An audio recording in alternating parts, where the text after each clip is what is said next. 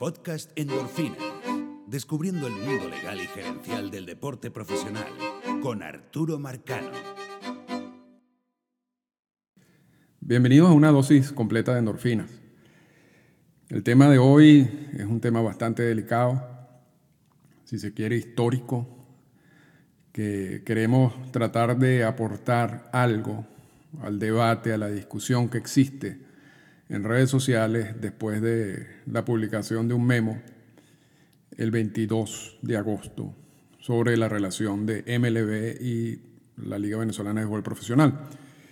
Eh, antes de continuar con el tema en sí, los invito a escuchar, yo sé que no, hemos sacado endorfinas recientemente mm, por, por razones mayoritariamente laborales y tratar de evitar problemas, si se quiere. Eh, en mi relación de trabajo con el equipo de toros de Tijuana.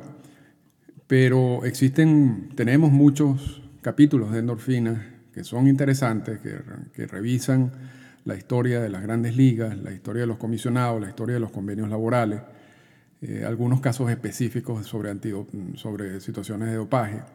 Y todo, cuando uno escucha todo ese, ese conjunto de, de capítulos que ya hemos grabado, se te va a hacer mucho más fácil entender lo que está pasando en la actualidad en el mundo del béisbol y hasta cierto punto lo que está pasando en la relación o con el memo que publicó MLB, no tanto las razones en sí del memo, pero sí cómo funciona MLB, que, también es parte clave de, todo lo que está sucediendo.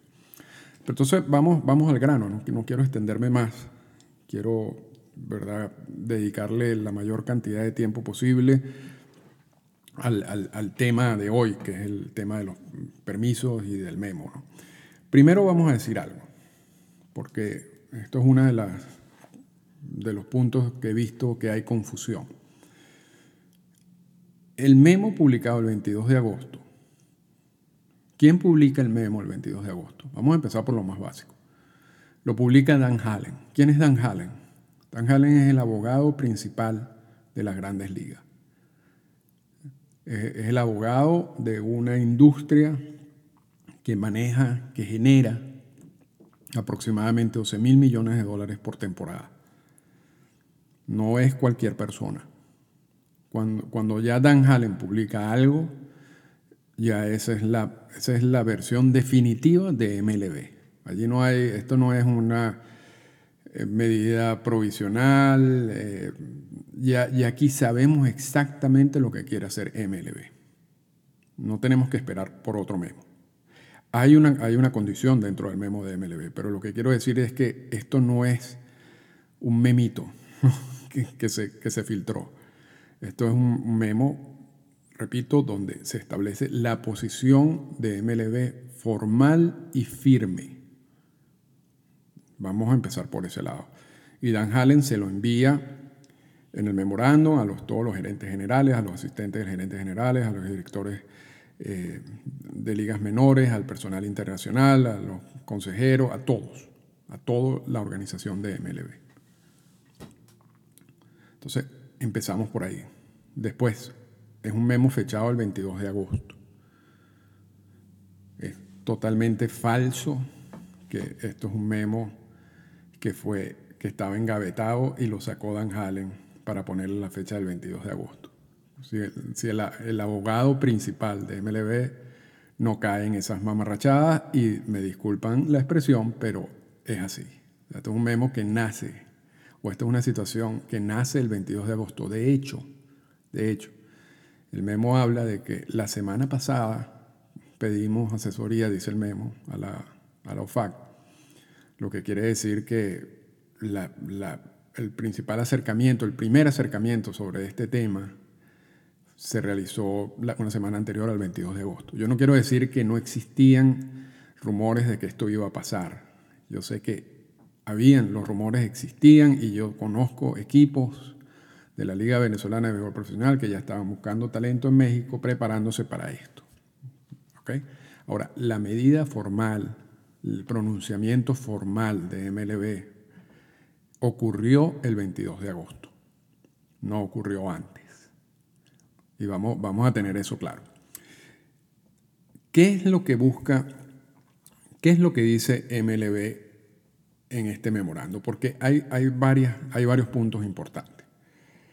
El primer punto, y, yo creo que todo se ha centrado a, a los permisos, simplemente la negación de los permisos, pero esto es un memo que tiene un par de puntos muy importantes y, e igualmente históricos. Yo nunca había visto esto antes.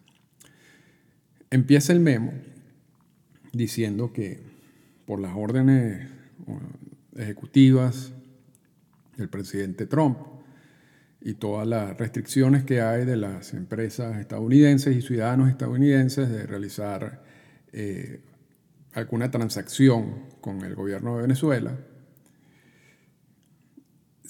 ellos tienen la duda de si la Liga Venezolana de Béisbol Profesional, debido a sus características, sus circunstancias y debido a que el principal patrocinante ha sido en los últimos años el gobierno a través de PDVSA, si esa, y además que no, no pareciera, y esto uno lo asume de, de este memo, que esa sea una relación eminentemente de patrocinio, sino que existe un control del patrocinante sobre la entidad, sobre la Liga Venezolana de Béisbol Profesional. Un control a tal extremo que convierte a la liga en básicamente un ente gubernamental. Ese, ese, es el razonamiento de MLB y lo que le invita a decir, yo no sé si estoy violando las órdenes ejecutivas del presidente Trump en relación a, toda esta prohibición de hacer transacciones con el gobierno venezolano. y, si lo estoy violando, me, estaría metiendo en un problema.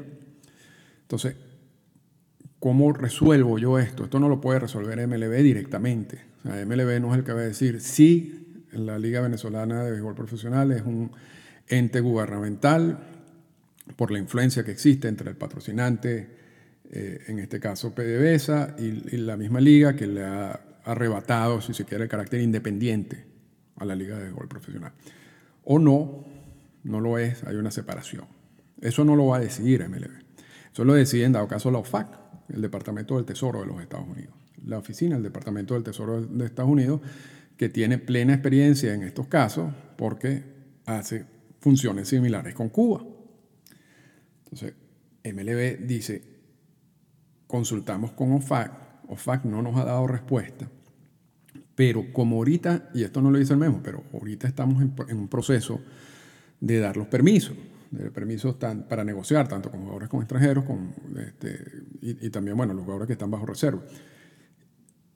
Como no, no pueden negar permisos, no pueden quedarse callados de manera eh, indeterminada cuando están dándole permisos a otras ligas, a las otras ligas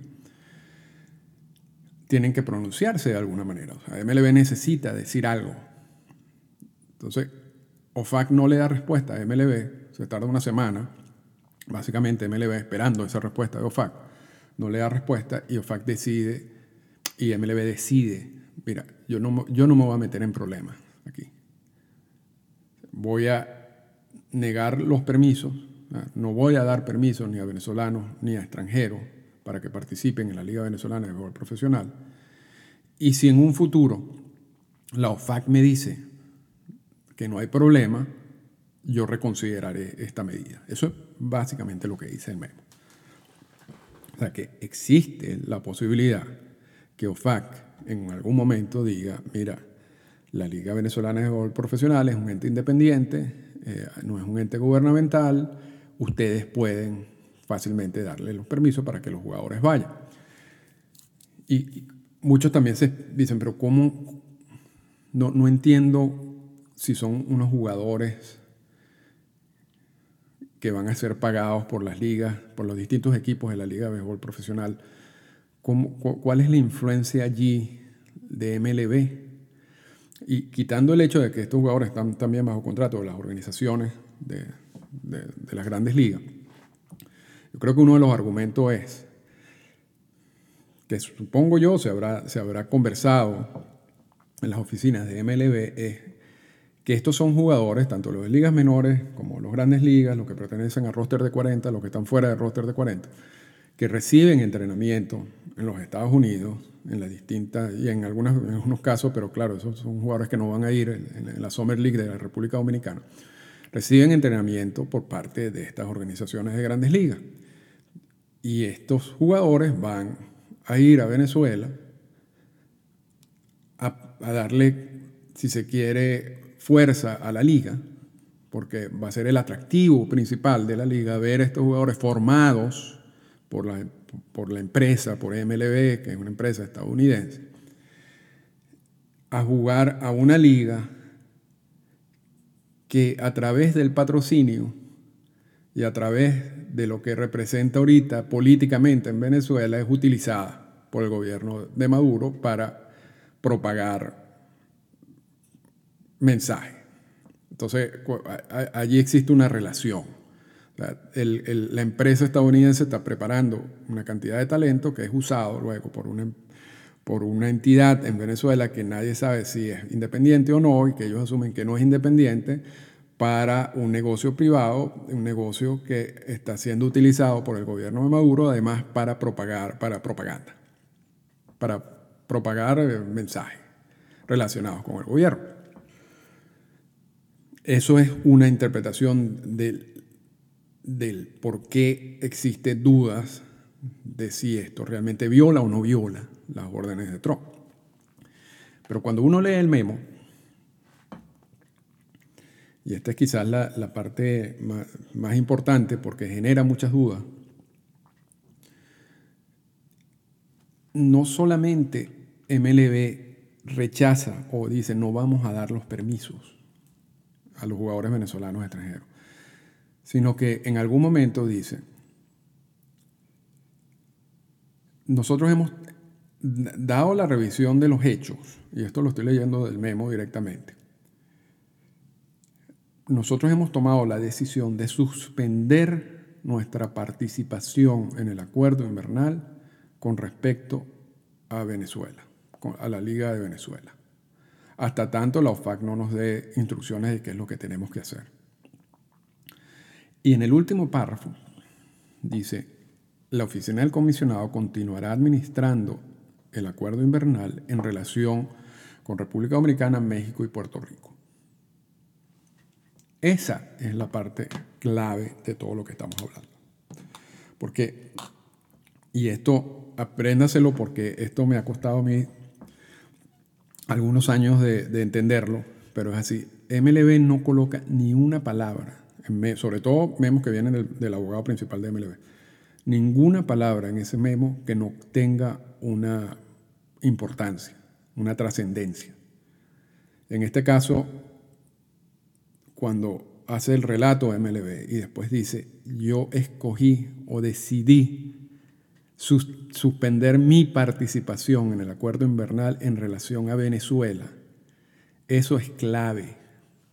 Y otra cosa, ellos no redactan muchas veces de una manera en que uno pueda entender esto fácilmente, sino uno tiene que darle vuelta. y así es como logran sus objetivos. ¿Qué es lo que quiere decir cuando MLB incluye ese texto que dice yo yo renuncio a mi participación en el Winter League Agreement o en el acuerdo invernal en relación a Venezuela. Básicamente que está expulsando a Venezuela del Winter League Agreement. Y aquí empieza, o aquí esto me generó a mí la duda, bueno, lo estará expulsando de la Confederación del Caribe. Y eso fue un error, realmente nunca lo dije de esa manera, sino lo, puse como en, términos de pregunta, ¿no? Esto implica que están impulsando a Venezuela de la Confederación del Caribe. Y eso es un error porque realmente esa no es la interpretación correcta.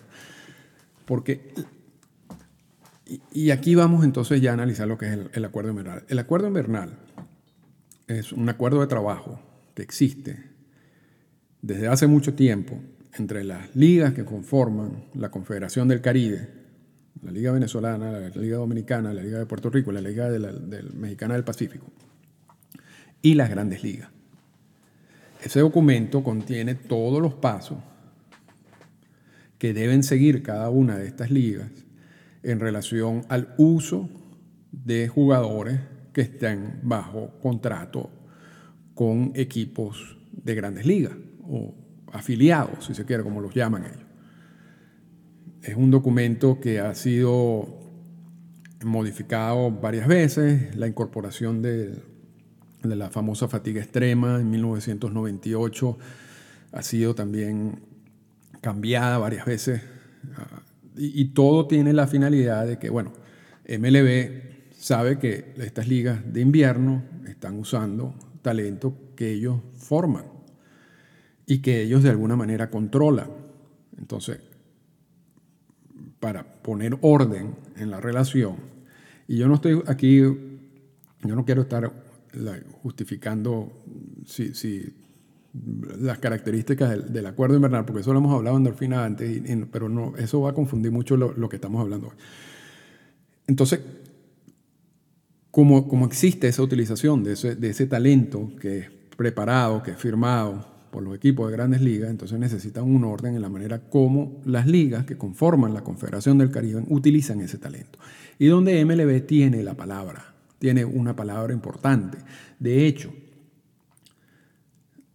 esto es un documento amplio y a la hora de conflictos, hay conflictos que van a la Confederación del Caribe y que, porque el comisionado de la Confederación del Caribe también es parte del acuerdo invernal y es el, el que puede resolver algunos de las disputas, pero las disputas importantes, si se quiere, van, la última instancia, la palabra final la tiene el comisionado de las grandes ligas. Entonces, tenemos ese acuerdo. Y ese acuerdo, ¿quiénes son partes del acuerdo invernal? MLB, las ligas que conforman la Confederación del Caribe y el comisionado de la Confederación del Caribe. ¿Qué, qué incluye el, el, acuerdo invernal, el Winter League Agreement, además de los permisos? Los permisos es una parte de eso. Y en, y en las secciones de los permisos te hablan de los jugadores eh, que caen en fatiga extrema y, y es una cantidad de, de, de, cláusulas al respecto. Pero adicionalmente a los permisos, o al sistema para dar los permisos, o negar los permisos, se incluye todas las listas de reserva que tiene la liga sobre jugadores que solamente pueden jugar en la Liga Venezolana de Béisbol Profesional, no pueden jugar en otras ligas, porque están, repito, bajo reserva. Esas son, li son listas que tienen que enviar los equipos de la Liga Venezolana de Béisbol Profesional y de cada una de las ligas de, de la Confederación del Caribe a MLB y se hace un control de todo esto. Y además de las listas de reserva, hay otros puntos en el acuerdo invernal. Cuando MLB dice, he decidido suspender mi participación en el acuerdo invernal en relación a Venezuela, repito, lo que está haciendo es votar a Venezuela del acuerdo invernal. Porque además luego dice, yo mantengo mi participación con Dominicana, Puerto Rico y México. Entonces, MLB cambió el acuerdo invernal de un plumazo. Que de hecho, si uno se pone a ver, yo no sé si existe una nueva versión del acuerdo invernal, porque se había firmado una hace algún tiempo que, que luego se, se prorrogó y yo creo que se ha venido prorrogando desde. No, hay una, no, no ha habido un nuevo acuerdo invernal en tiempo reciente.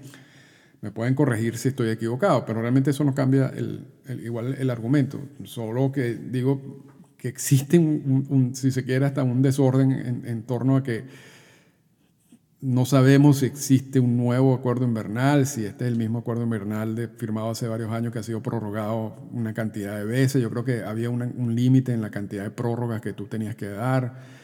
Si luego se firmó el mismo acuerdo invernal y no se le dio promoción. Eso realmente poco importa. Lo, que, lo que sí importa es que el acuerdo invernal es necesario para que las ligas del Caribe, la de la Confederación del Caribe, trabajen con MLB y que todo el poder en el acuerdo invernal lo tiene las grandes ligas. Lo que no, en ningún texto que yo he revisado, sí aparece de que si las ligas cometen alguna, violan el acuerdo invernal, las grandes ligas pueden tomar eh, acciones al respecto. En este caso no pareciera de que existe una violación de la Liga Venezolana de- del Béisbol Profesional en sí del acuerdo invernal. Sin embargo, MLB en su memo decide excluir a la liga del acuerdo invernal, no de la confederación. La confederación es un club que conforman las ligas la venezolana, dominicana, Puerto Rico y la, y la del Pacífico en México, que tiene sus propias reglas de entrada y de salida. Yo no he visto absolutamente nada de, y repito, era una confusión que a mí me había generado y que yo lo puse en memo, pero yo sé que, que hay otras personas que lo han vuelto a repetir. No, no existe nada de la confederación que hable de la expulsión de la, de la Liga Venezolana de Béisbol Profesional, de la, de la confederación en sí, pero yo creo que efectos prácticos es lo mismo, porque una de las funciones principales de la Confederación del Caribe es negociar con MLB esta relación de trabajo. Entonces, esta relación de trabajo, y además de, además de eso tiene otras funciones, como la, por supuesto la organización de, de la Serie del Caribe. Y los documentos de la Confederación del Caribe son bien privados, ¿no? son documentos que normalmente no, no salen al público. Pero su función principal, si se quiere, establecer cierto orden en esa relación de las ligas que conforman la confederación, de que está incluida la Liga Venezolana de Béisbol Profesional y las grandes ligas. Ahora, MLB, repito, dice, yo suspendo mi participación con Venezuela y mantengo mi, mi participación con el resto de las ligas. Entonces, MLB acaba de expulsar a Venezuela del acuerdo invernal, de la relación de trabajo que existe. Olvídense solamente de los permisos, de toda la relación de trabajo que existe entre las grandes ligas y, y la- en este caso la Liga Venezolana de, Béisbol Profesional, de acuerdo a lo que dice el Winter League Agreement. Venezuela ya no pertenece al Winter League Agreement, al acuerdo invernal.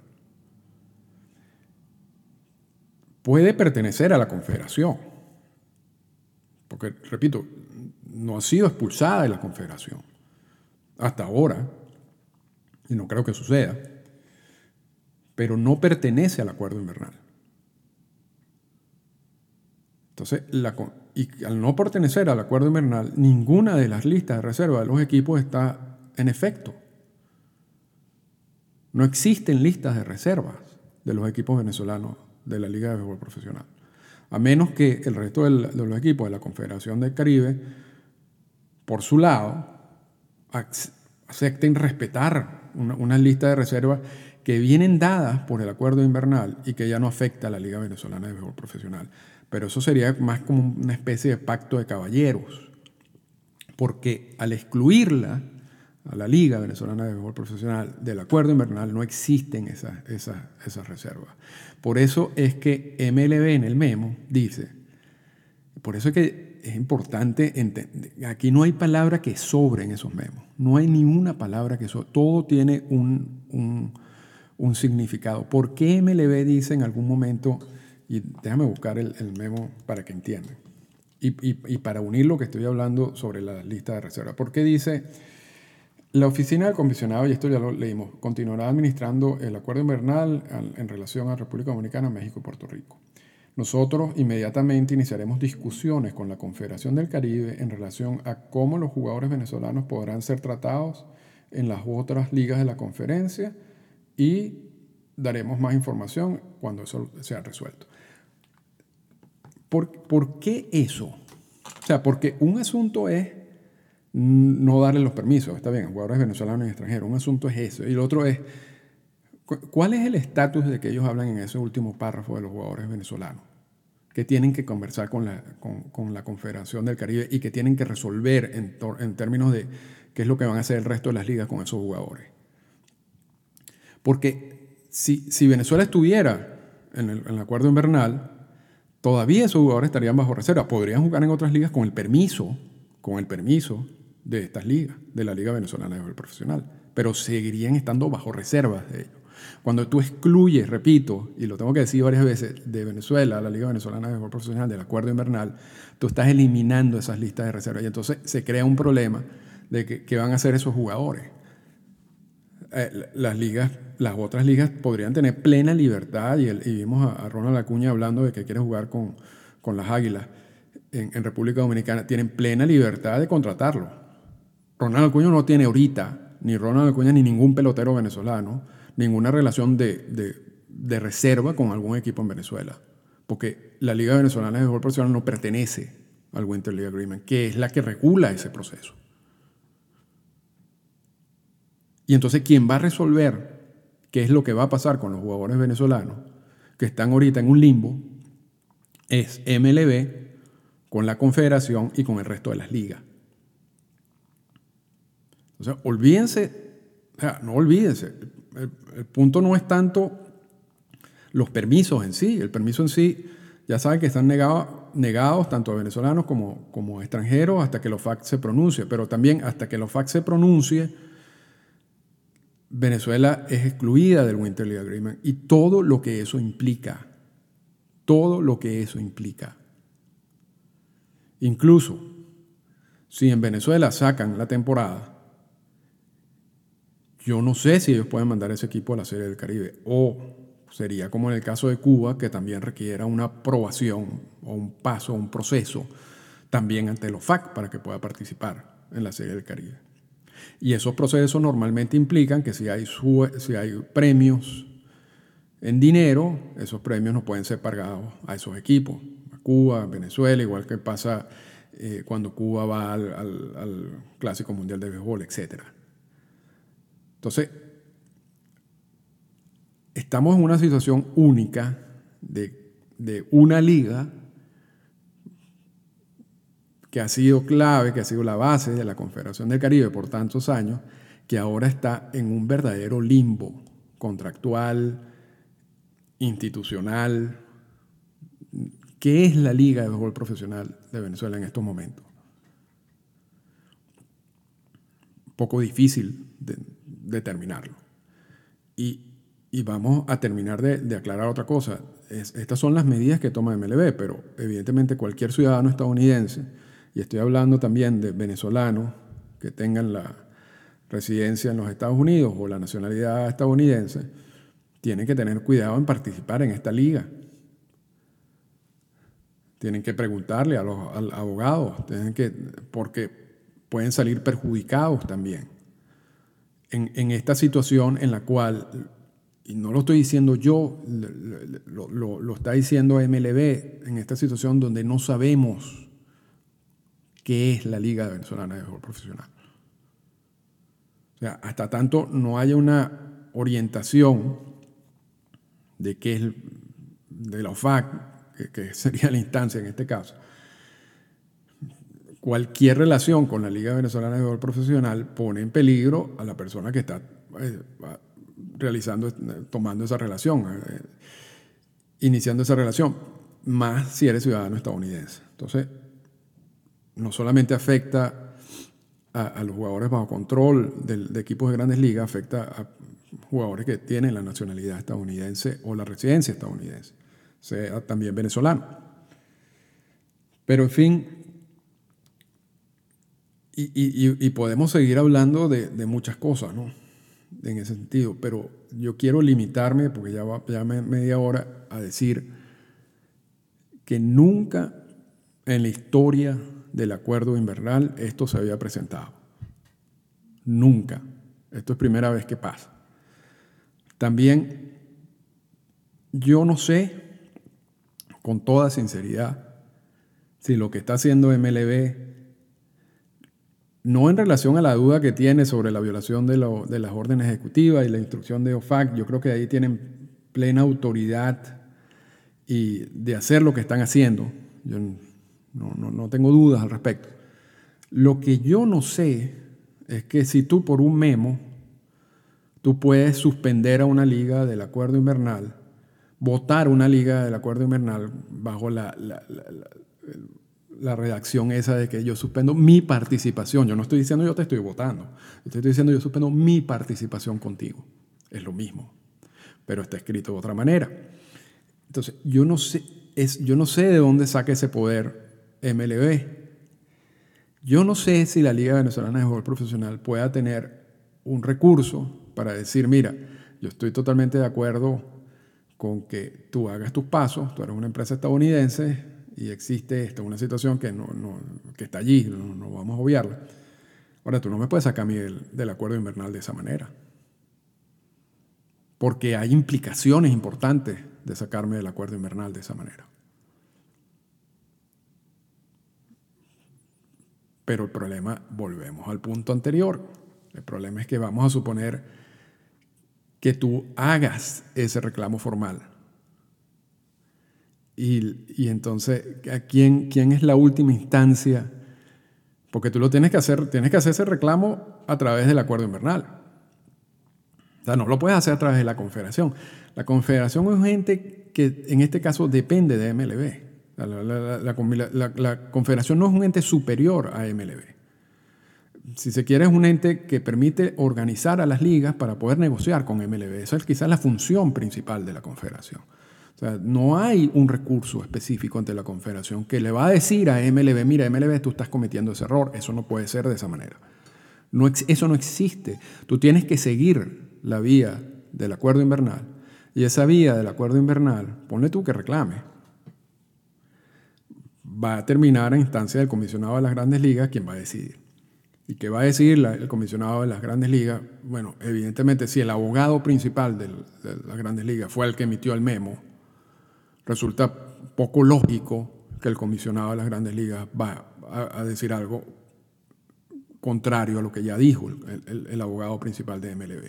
Eso es un error de cuando tú pones en un documento, y yo no estoy diciendo porque a veces estos documentos no se negocian, entonces esos son impuestos, ¿ok? Pero es un, es un error colocar como última instancia en un problema que tú tengas con equipos de grandes ligas al comisionado de las grandes ligas, porque el comisionado de las grandes ligas es parte del sistema de las grandes ligas.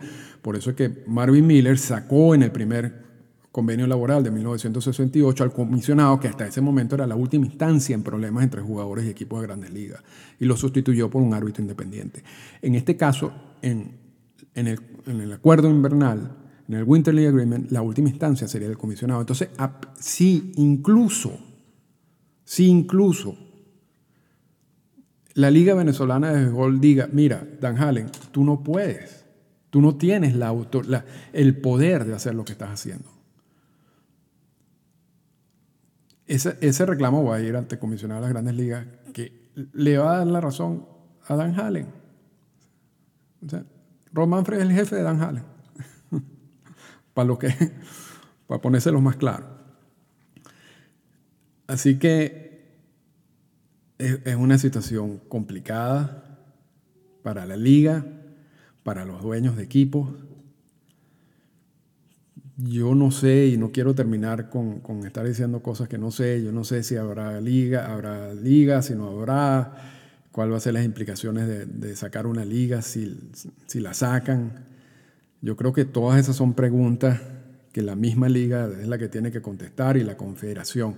Yo lo que quería era recalcar la importancia de ese memo del 22 de agosto eh, redactado por Dan Halen y ir y llevarlos ustedes por cada una de esas líneas de ese memo y resaltar la importancia de cada uno de ese, texto. Y bueno, ya veremos qué va a pasar. Pero la situación es bien complicada para la liga, para lo que representa como institución y para el futuro, si se quiere, del béisbol profesional en Venezuela.